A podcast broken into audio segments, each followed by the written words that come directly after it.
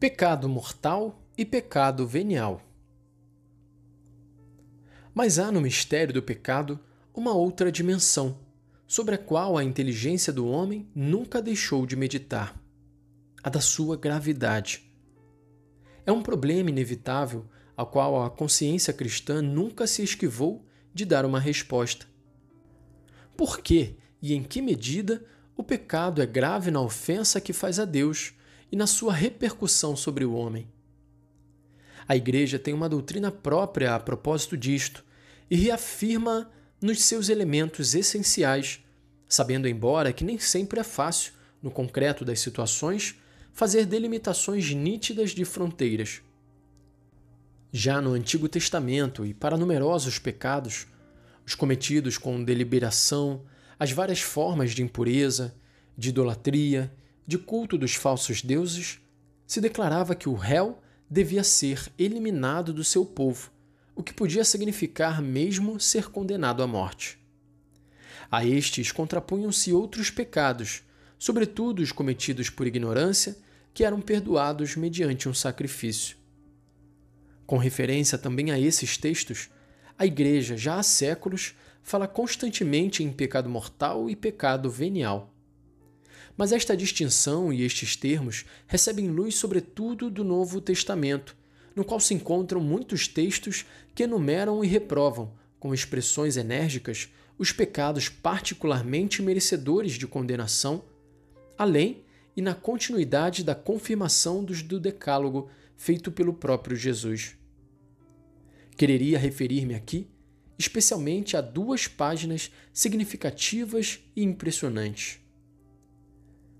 Numa passagem de sua primeira carta, São João fala de um pecado que leva à morte, em contraposição a outro pecado que não leva à morte.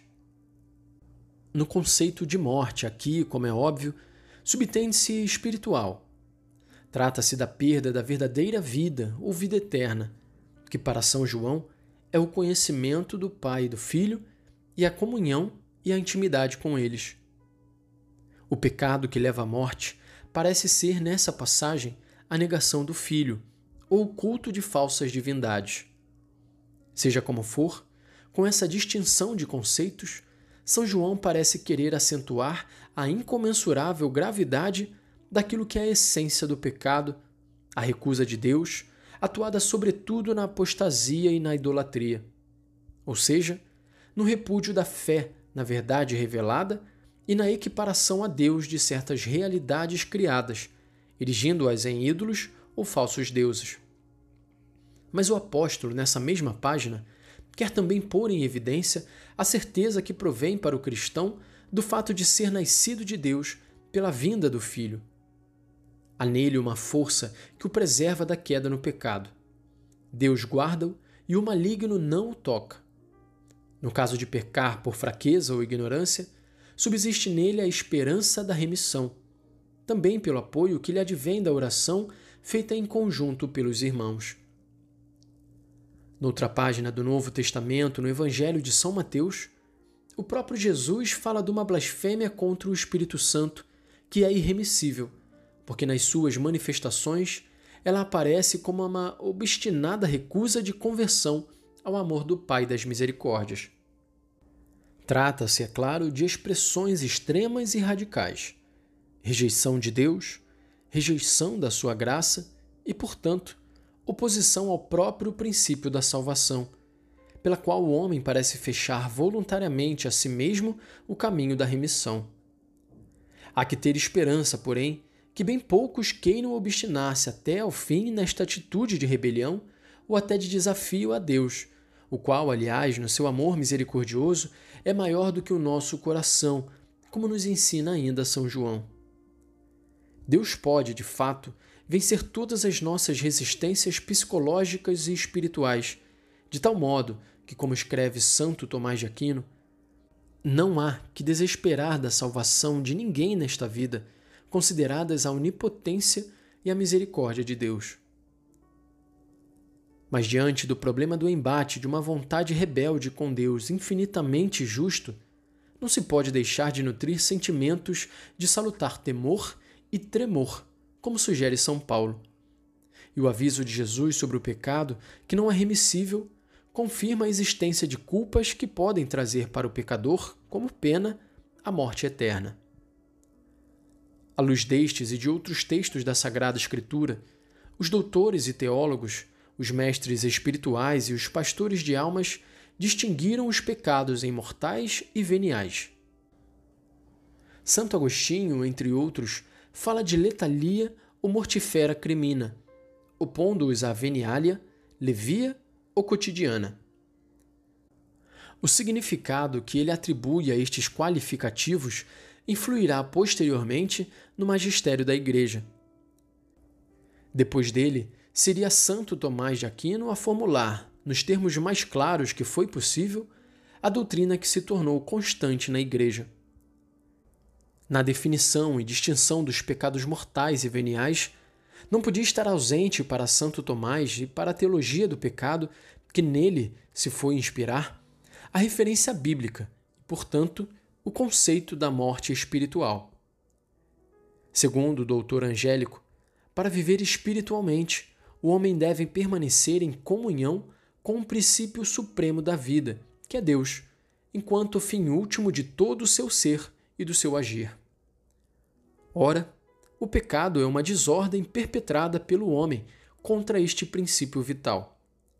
E quando, por meio do pecado, a alma provoca uma desordem que vai até a separação do fim último, Deus, ao qual se encontra ligada pela caridade, então há pecado mortal.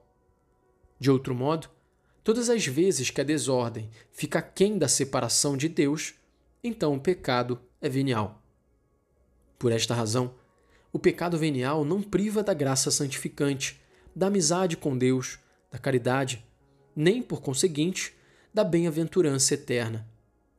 Ao passo que tal privação é exatamente consequência do pecado mortal.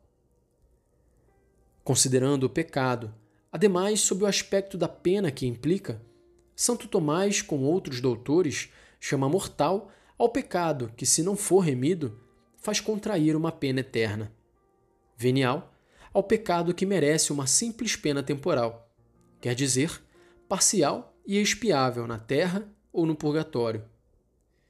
Se se atender depois à matéria do pecado, às ideias de morte, de ruptura radical com Deus, sumo bem, de desvio do caminho que leva a Deus ou de interrupção da caminhada em direção a Ele, tudo modos de definir o pecado mortal, conjugam-se com a ideia da gravidade do conteúdo objetivo.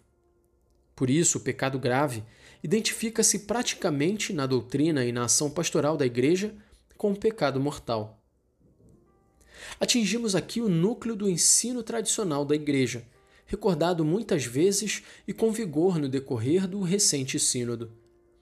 Este, de fato, não só reafirmou tudo aquilo que foi proclamado no Concílio de Trento sobre a existência e a natureza dos pecados mortais e veniais, mas quis ainda lembrar que é pecado mortal aquele que tem por objeto uma matéria grave e que, conjuntamente, é cometido com plena advertência e consentimento deliberado. E impõe-se acrescentar, como se fez também no mesmo Sínodo, que alguns pecados, quanto à sua matéria, são intrinsecamente graves e mortais. Quer dizer, há determinados atos que, por si mesmos e em si mesmos, independentemente das circunstâncias, são sempre gravemente ilícitos por motivo do seu objeto. Esses atos, se forem praticados com suficiente advertência e liberdade, são sempre culpa grave. Esta doutrina, fundamentada no Decálogo e na pregação do Antigo Testamento e retomada no querigma dos apóstolos, e que faz parte do mais antigo ensino que a Igreja tem vindo a repetir até hoje, tem uma comprovação cabal na experiência humana de todos os tempos. O homem sabe bem, por experiência, que na caminhada da fé e da justiça, que o leva ao conhecimento e ao amor de Deus nesta vida e à perfeita união com Ele na eternidade, pode parar o distrair-se, sem abandonar, no entanto, o rumo de Deus. Neste caso, há efetivamente pecado venial. Este, porém, não deve ser atenuado, como se automaticamente se tratasse de algo que pudesse ser transcurado ou de um pecado de pouca monta. Sucede também que o homem igualmente sabe, por dolorosa experiência, que, com um ato consciente livre da sua vontade, pode inverter a marcha, caminhar no sentido oposto à vontade de Deus e, desse modo, afastar-se dele, recusando a comunhão de amor com ele, afastando-se do princípio de vida que ele é e escolhendo, por isso mesmo, a morte. Com toda a tradição da Igreja, chamamos pecado mortal a este ato pelo qual um homem, com liberdade e advertência, rejeita a Deus, a sua lei, a aliança de amor que Deus lhe propõe, preferindo voltar-se para si mesmo, para qualquer realidade criada e finita, para algo contrário ao querer divino.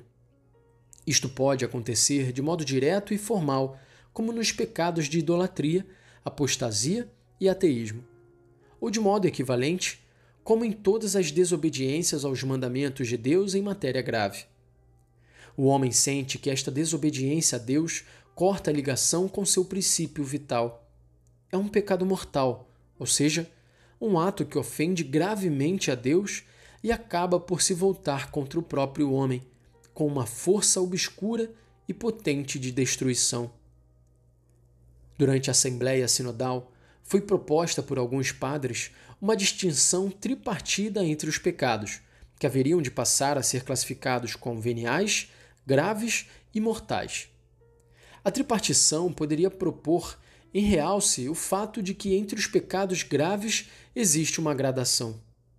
Mas permanece sempre verdadeiro que a distinção essencial e decisiva é a que existe entre pecados que destroem a caridade e pecados que não matam a vida sobrenatural. Entre a vida e a morte, não há lugar para um meio-termo. De igual modo, há de evitar-se reduzir o pecado mortal a um ato de opção fundamental contra Deus, como hoje em dia se costuma dizer, entendendo com isso um desprezo explícito e formal de Deus e do próximo. Dá-se efetivamente o pecado mortal também quando o homem, sabendo e querendo, por qualquer motivo, escolhe alguma coisa gravemente desordenada. Com efeito, numa escolha assim, já está incluído um desprezo do preceito divino, uma rejeição do amor de Deus para com a humanidade e para com toda a criação. O homem afasta-se a si próprio de Deus e perde a caridade. A orientação fundamental pode, pois, ser radicalmente modificada por atos particulares podem, sem dúvida, verificar-se situações muito complexas e obscuras sob o ponto de vista psicológico que influem na imputabilidade subjetiva do pecador. Mas da consideração da esfera psicológica não se pode passar para a constituição de uma categoria teológica, como é precisamente a da opção fundamental, entendendo-a de tal modo que no plano objetivo mudasse ou pusesse em dúvida a concepção tradicional do pecado mortal.